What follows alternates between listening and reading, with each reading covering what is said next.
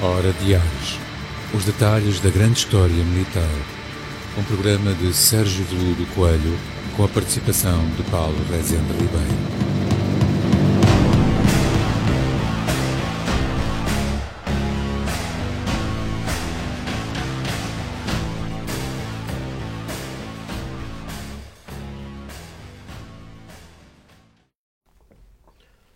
Olá, Sérgio. Então, Paulo, Viemos a voar para, para um novo programa, não é? é verdade.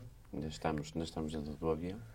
Estamos, nós andámos no programa anterior a, a- a tentar explicar como é que começou a andar, Sim, como é que se começou tempo. num curto espaço de tempo a evoluir o, o aeroplano. Aqui ainda se pode dizer aeroplano. Mas hoje, hoje, hoje vamos, vamos assim, mais concretamente eh, entrar no- no- em algo, numa fase desenvolvida em que já se pode falar de marcas e de aviões e de lendas, etc. Temos aí uma lenda, que é o Barão Vermelho, que já mostramos da outra vez, O Manfred. Manfred von Richthofen, que há algo de curioso que eu gostaria de chamar a atenção. Uh, os pilotos, uma boa parte dos pilotos aliados e, da, e da- das potências centrais são provenientes da arma de cavalaria. Por exemplo, o Manfred von Richthofen vinha de, de um regimento dos sardos ou lanceiros alemães. E mesmo cá em Portugal, uma boa, uma boa parte dos nossos eh, candidatos a pilotos, há os, os tais 30 que se fala, uma boa parte que, que foram para, para a Flandres, não é? que, que era para formar as, eh, duas esquadrilhas de caça que- com aparelhos franceses, provém da arma de cavalaria.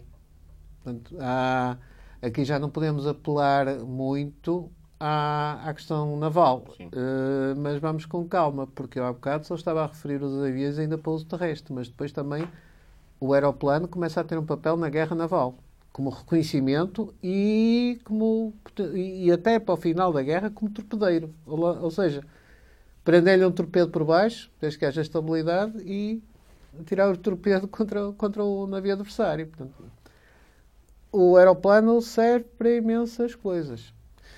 Agora, em durante a Primeira Guerra Mundial, o que nós, nós começamos a ver é o que é que vamos constatar? A se, tínhamos o- o- um conceito único no início da guerra, começamos a ter claramente aeronaves para treino, aeronaves para caça, no momento em que se sincronizaram as metralhadoras, penso que referimos isso com a sincronização da metralhadora eh, e inclusivamente com modelos, portanto, com tipos de metralhadora que o municiamento, obviamente que era limitado, mas o, o- o piloto ele tinha acesso ainda, ah, nesta altura, ainda tem acesso às armas em si, porque depois nos década de 30 as armas começam a ser inseridas dentro da, da- da Sim, fuselagem ou nas asas. Mas ele aqui ainda tem acesso à- ao municiamento ou a algum potencial encravamento da metralhadora. Ahm, e as motorizações desenvolvem-se para, para, para, para modelos em que as potências aumentam, a, a maneira como exatamente se articula com o resto do aparelho é muito mais eficaz e que eu penso que referi durante esta altura e durante a década de 20 ainda vamos ter um tipo de, de- de- motorização muito curioso que é o motor rotativo. Sim. Mas depois, o motor que é uma solução, eh, digamos assim, uma solução in- interessante porque o motor arrefece, tem um sistema de arrefecimento por facto de estar a girar sobre o próprio eixo em sincronia com a hélice e, não há- e é um motor mais leve, só que carece de um problema. Normalmente, não, não- não- ao princípio, não, não poderia ser um motor muito potente.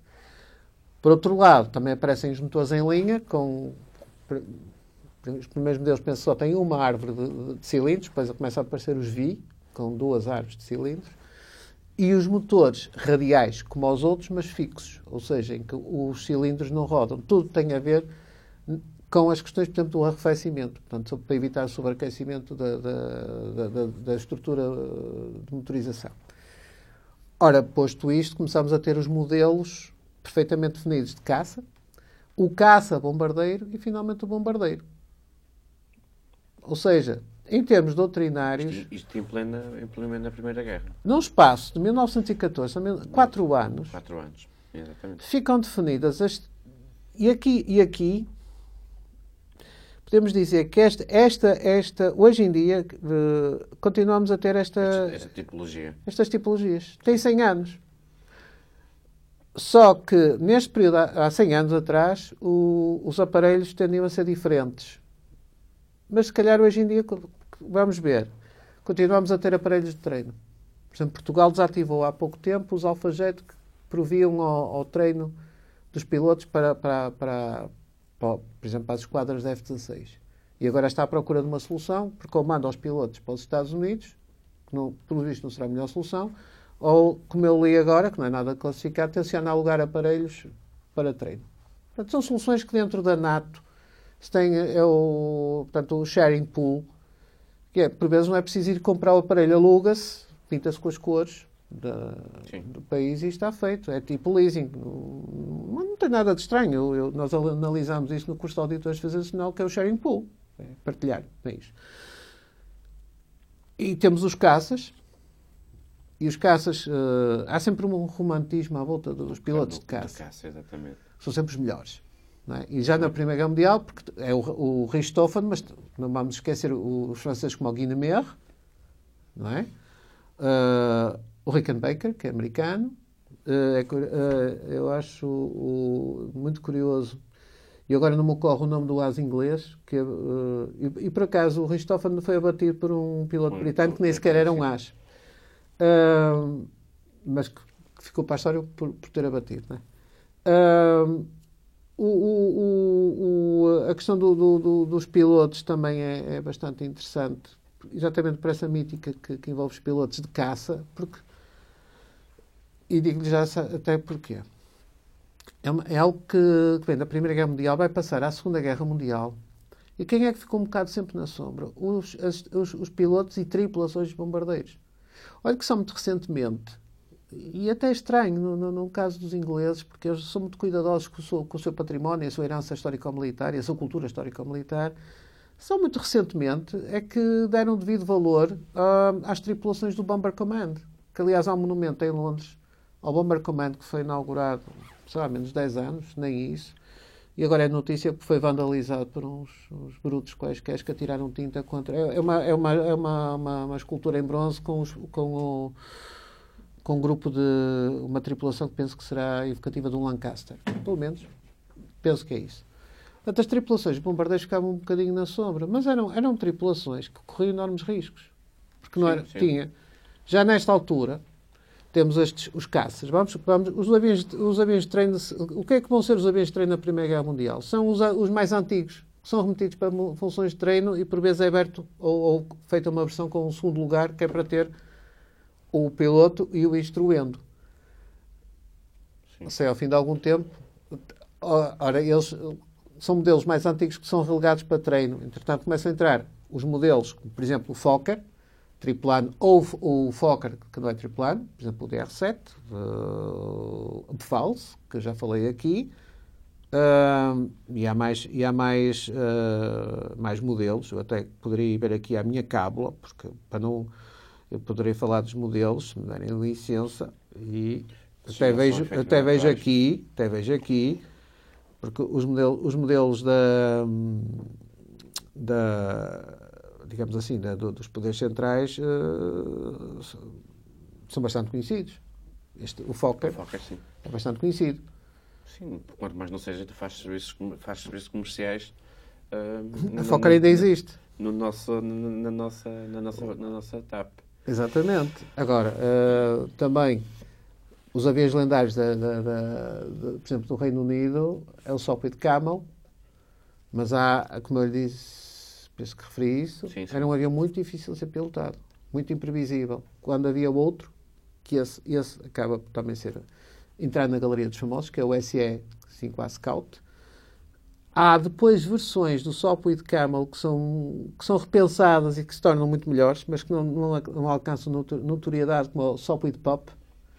E depois vão ser feitas versões do Sopwith Camel para a versão naval, para uso naval. Para os primeiros ensaios, e ainda no final da guerra, e entrar no, na década de 20, que é do uso em porta-aviões.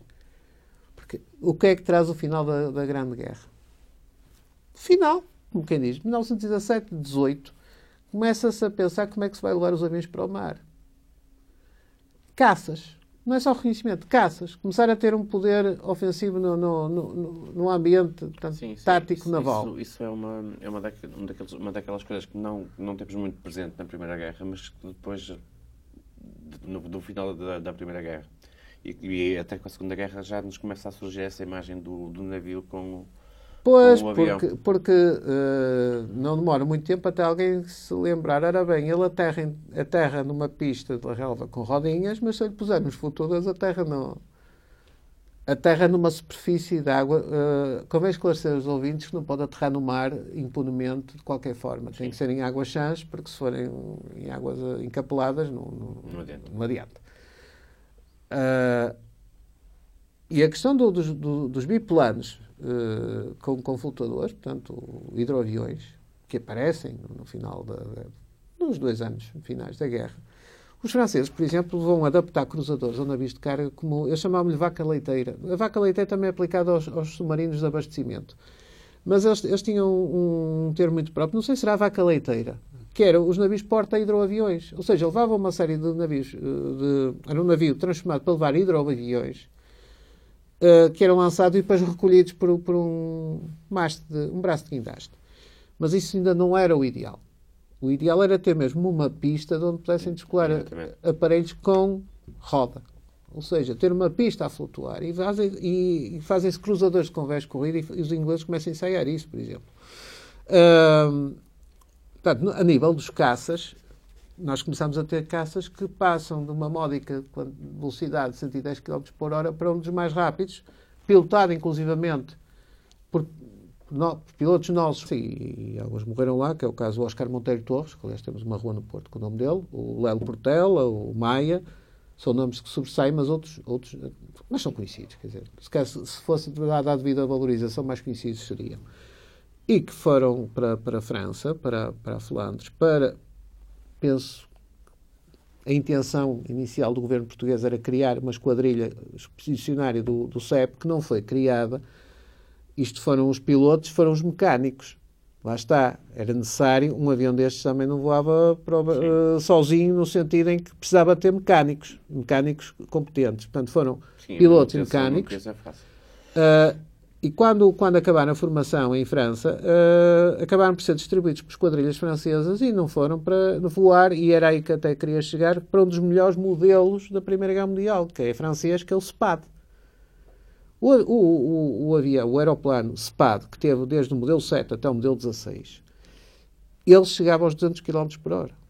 E faço-lhe notar que durante a, a década de 20, a maior parte dos biplanos que fazem parte da RAF, agora RAF, porque em 1918 o Royal Flying Corps passa à Royal Air Force, a aeronáutica francesa mantém-se como está, a de l'Air, etc. Ah, não, não, são aviões que ainda vão voar dentro da, da, da, faixa dos 200 para os 300 km por hora. Ora, o, o SPAD 7 é um avião extremamente bem feito, muito robusto, é armado com as duas metralhadoras, sim senhor, mas tem uma motorização excelente.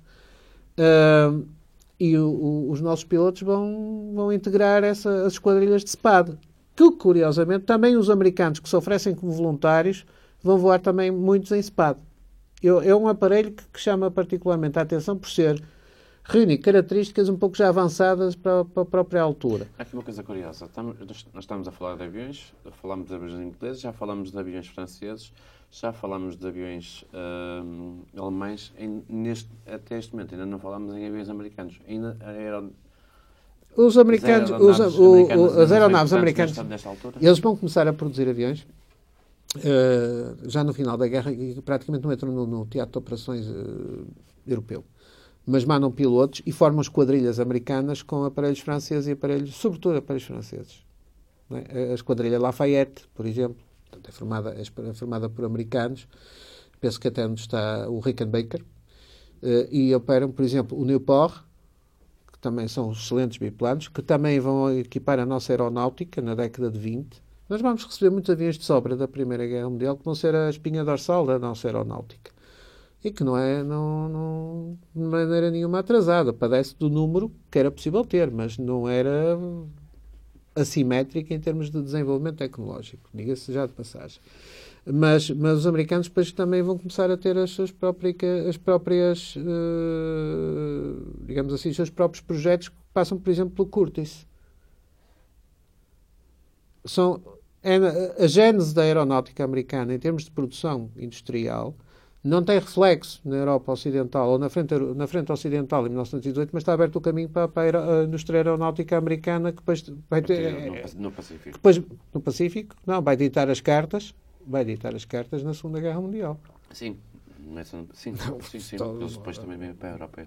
Agora, eu, eu se for a ver aqui, uh, é impressionante, é impressionante, em, em quatro anos, só consultando aqui a cábula, as, as marcas os modelos que aparecem, por exemplo, de aviões franceses, que são entre reconhecimento, bombardeiros, caças. Os bombardeiros, por vezes, uh, são aviões de caça em que há muitos aviões de caça que têm ainda o metralhador atrás, o observador, em que largam as bombas manualmente. Depois são adaptados uns, por exemplo, há um modelo uh, em que tem as, são pequenas bombas de, de 10 kg, tanto, acho que nem isso tem uma espécie de, uma, de, uma, de um, um galinheirozinho ao lado, ele puxa, puxava uma cavilha e aquilo brrr, caía.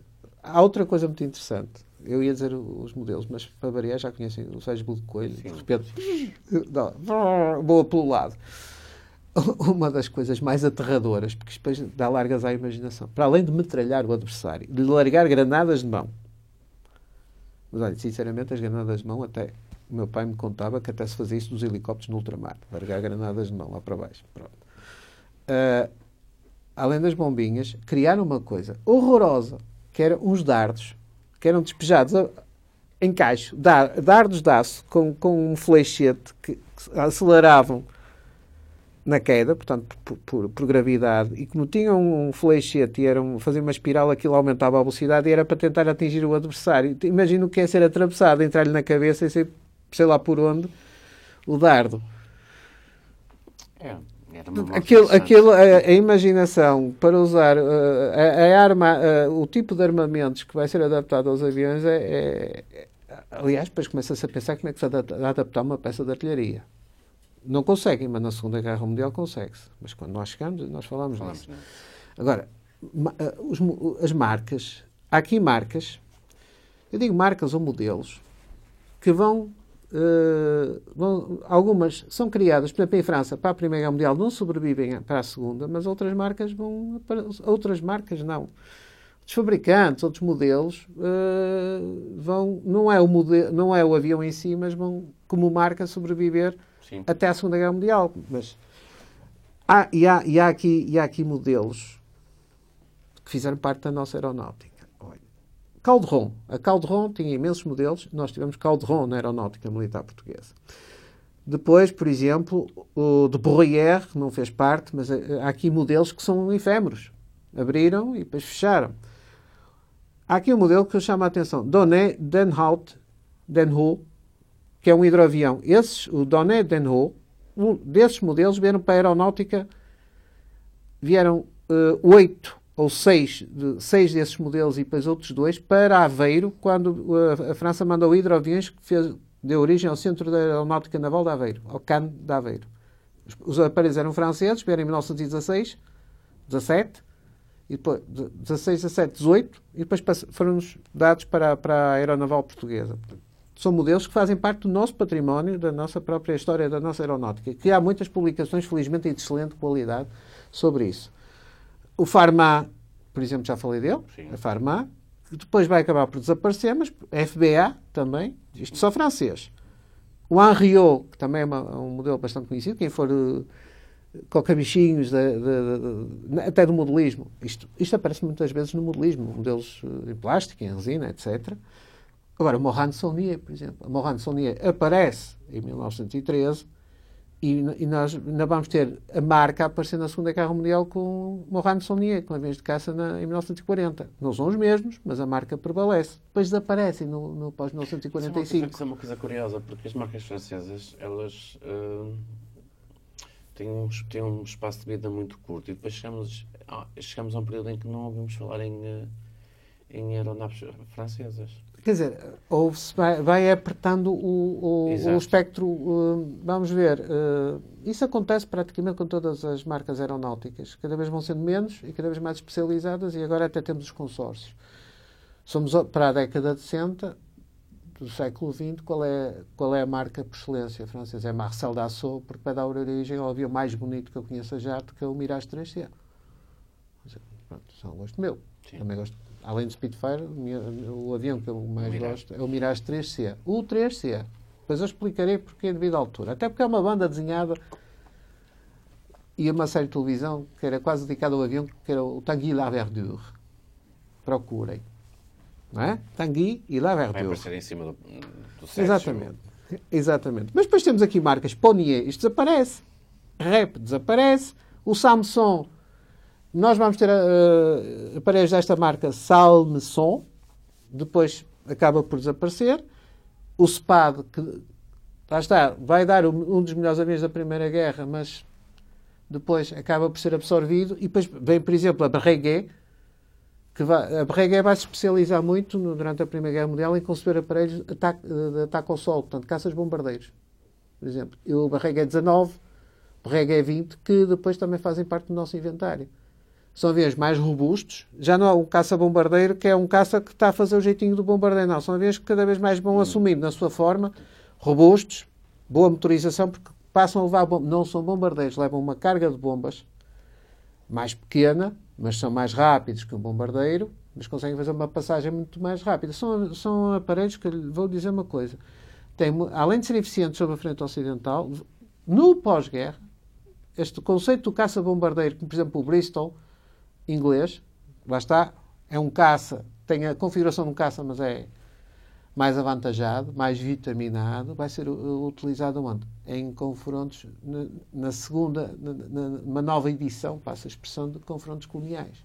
É que o pós-guerra não acaba com as guerras. Sim. Por exemplo, o Bristol, uh, F2 inglês, vai atuar contra os afegãos em 1920 e década de 20 exatamente no papel de caça-bombardeiro. Portanto, avião de bombardeio ligeiro. Portanto, há essa. Não sei se foi o Sérgio que me disse que, que não, não, há, não, há, não há um. Que há, há, há, pessoas que defendem que existem duas guerras e há, uma, uma, há pessoas que defendem que existe uma guerra que começou em 1914 e terminou em 1945.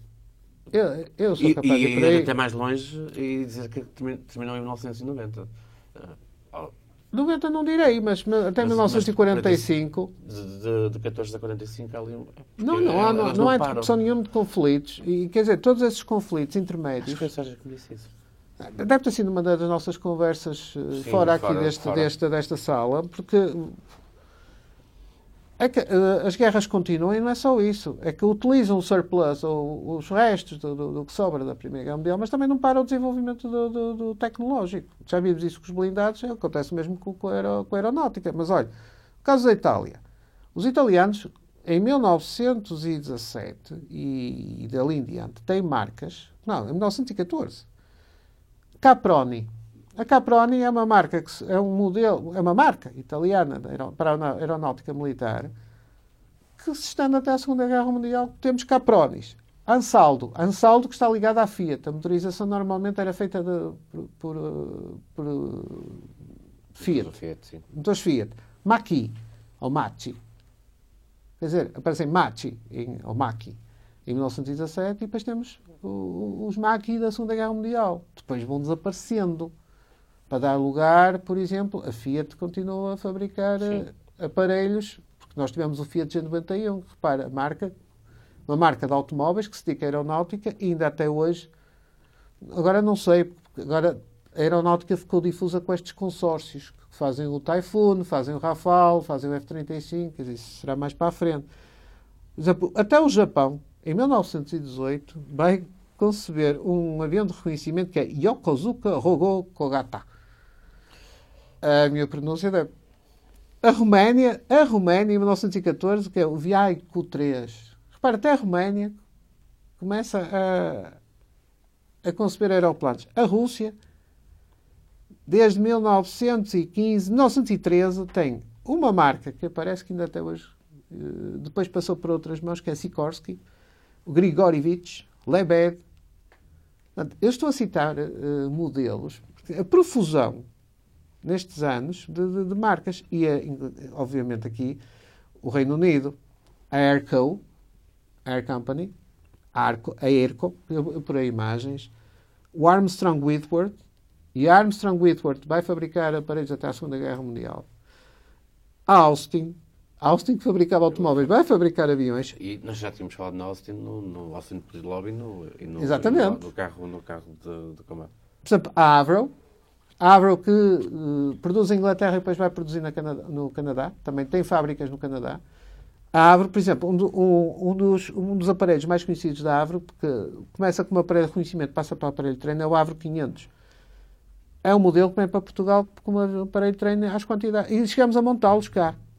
Na, uh, nas, no embrião das Oficinas Gerais de Material Aeronáutico, salvo já em Alberca. Em Alberca, sim. Portanto, são aparelhos que também fazem parte da nossa própria realidade. O Blackburn, Bristol, há bocado eu falava do Bristol S2A, lá está, que é de, de caça-bombardeiro, a marca Ferry, ou seja, a Primeira Guerra Mundial lança toda uma série de, de, de não só de modelos, mas de fábricas de aeronáutica. São tantas, umas, umas não sobrevivem, mas sobrevivem suficientes para a ver, era a última das guerras, a Primeira Guerra, e não é nada disso que acontece, não é? Felix Stowe, por exemplo, uh, Wandley Page, Martin Side, por exemplo, o Martin Side F4, F4 Buzzard, que é de 1918, é o final da guerra, e vai ser uh, logo pouco depois fornecida à nossa aeronáutica e vai formar uma durante algum tempo, junto com outros aparelhos, a espinha dorsal da nossa aviação de caça, o Martin uh, Buzzard. Portanto, Martin Side Buzzard, para ser mais exato. Eu estou a ligar muito à nossa aeronáutica porque, sim, sim. porque faz todo o sentido. E é curioso que, que origem, as origens são a França e, a, e, o, e o Reino Unido. É, é os nossos, é são os nossos fornecedores. Os nossos fornecedores. Porque, porque neste, nesta, neste, isto vai durar bastante, esta, esta série. Eu já sabia que ia durar, ah, porque o Sérgio, é, porque... Sérgio gosta mesmo muito de ver. É, se calhar tem sido um bocado embaralhado, mas é o entusiasmo que me tolha, porque o entusiasmo é uma coisa, foi, é uma, foi, uma, foi, forte, foi forte, foi forte. Mas, mas porque é que eu tenho andado um bocadinho a mencionar uh, a questão da aeronáutica portuguesa? Porque se ao contrário da arma blindada, que foi muito tardia, muito tardia no caso português, a aeronáutica portuguesa não é tardia. Podemos não ter tido mil aviões. Mas a nossa aeronáutica fazia o possível por estar Sim. atualizada, tanto a terra como a naval. E para o país que tinha, para o país que éramos e com, os, com as crises que tínhamos, conseguimos manter sempre um, um, nível de operacionalidade aeronáutico que só se notou uh, um decaimento uh, no final da década de 30 com, com a iminência da Segunda Guerra Mundial e nós vemos que de repente tínhamos parado de evoluir durante algum tempo, mas a recuperação é rápida em termos tecnológicos. E isso vai ser falado. Não temos agora tempo, mas prometemos que aqui falamos disso, porque de um momento para o outro temos biplanos, como, como em 1939 com o Gladiator 40, e depois em 43 temos Spitfires hurricanes como ponta de lança da defesa aérea. Claro que isso faz parte toda de uma estratégia de, de, sim, de, sim, sim, Portugal face à Segunda Guerra.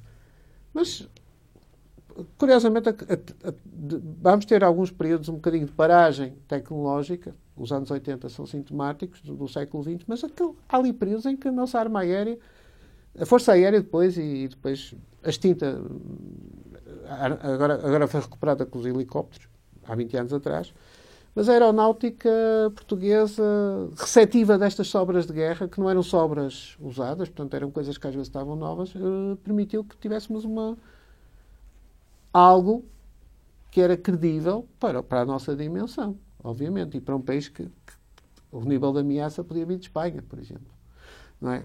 Portanto, nesta, neste segundo programa, que continuamos um bocadinho aqui a filosofar acerca do conceito, mas há aqui marcas, há aqui modelos que fizeram os de, o, o, campo de batalha nos céus da Europa, nos céus da Europa Oriental, na, na, no Mediterrâneo e na, na, no, no, na, África. Na África e na Ásia. Na Ásia, sim. E na Ásia.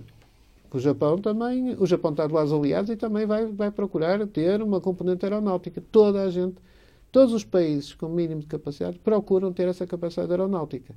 Há uma coisa aqui que convém esclarecer. O facto de não termos, termos enviado pilotos e não termos tido uma esquadrilha expedicionária em França não invalida que nós tínhamos cá aparelhos já. Nós tínhamos cá Calderon, Farman, cá. O que não tínhamos era aparelhos para enviar para a França, porque se tinha, uh, uh, o, o, planeado era que os aparelhos fossem fornecidos em França, para Exatamente. formar uma esquadrilha lá. Ou duas, penso que duas. Foram distribuídos. Foram distribuídos e fizeram, e mais uma vez recordo aqui os nomes do, porque foi abatido e, e é um herói de guerra, o Oscar Monteiro Torres, e o, o Lelo Portela, e, o, e o Maia, e outros. Sim. Portanto, todos esses homens foram voar pela Força Aérea Francesa e fizeram o seu dever e, e, como eu digo, o valor era de tal maneira que nos relegaram para, eles de menor qualidade. Então, eles foram voar, pelo menos os que eu sei, no SPAD 7 e no SPAD 12. Isto era a mesma coisa que lhe dá-lhes um Rolls Royce para as mãos. Exatamente. Digamos que agora vou assim um bocadinho alucinar. Era como se tivéssemos mandado. Olha, para terminar, quem, eu apanhei, mas o Paulo conhece. Já sabe que o, o, os desenhos originais é do Butler, Battle Britain, Butler Britain, como ele se chamava. Mas quem é que o Major Alvega pilotava? Jaime Eduardo Cook Alvega, que saía no Falcon que toda a gente lia e comprava. Qual era o avião que ele pilotava? O Spitfire. Ou seja, repare como é que uma banda desenhada se vai a portuguesar o herói não foi posto a pilotar um, um aviãozinho, foi posto a pilotar um Spitfire. Ah, isso é ótimo. Um dia, um dia devia sair um modelo, era o de Spitfire do Major Alvega. Isso é que eu, isso é que eu pagava para ver. Paulo, penso que chegamos ao, ao final de mais, de, de mais desta jornada aeronáutica, ainda assim difusa, mas para criar a confusão estamos, e a curiosidade. Estamos em velocidade de cruzeiro. Estamos a aquecer, mas isto, o aquecimento é, é isto é sinal que é o entusiasmo, sim, realmente. Sim, sim. E, e, é, e é efetivamente uma temática que eu, eu sei, conheço Sérgio, que lhe, que lhe é querida, portanto vai durar, vai durar. Sim, quer dizer, vai durar. Não vão ser 10, não vão ser 10 episódios, senão começamos a fazer concorrência ao, ao, canal História. Sim, estende, estende, estende, estende. Também não vão. Para coisa nenhuma. Um, e essa foi. É verdade. Um, ah, sim, exato. Pois com aqueles programas sobre. sobre ir, vender o, ir vender as chaves do avô ao, ao penhor. Pound Stars, ok. Pronto, já estamos a, a disparatar, a mas acho é que assiste-nos o direito ao disparate. Portanto, Paulo, sempre a considerá-lo e voaremos para, para algo mais concreto para, para o final da guerra e década 20 e 30, que são muito, são muito interessantes. Muito interessantes. Antes de chegar à, à Segunda Guerra. 20 e 30, os anos 20 e 30 são extremamente interessantes. Fica. Ficamos aqui.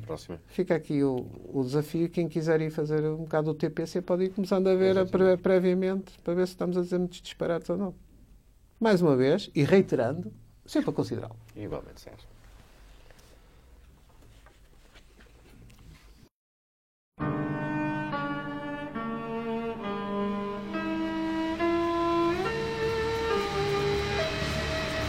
Hora Diários.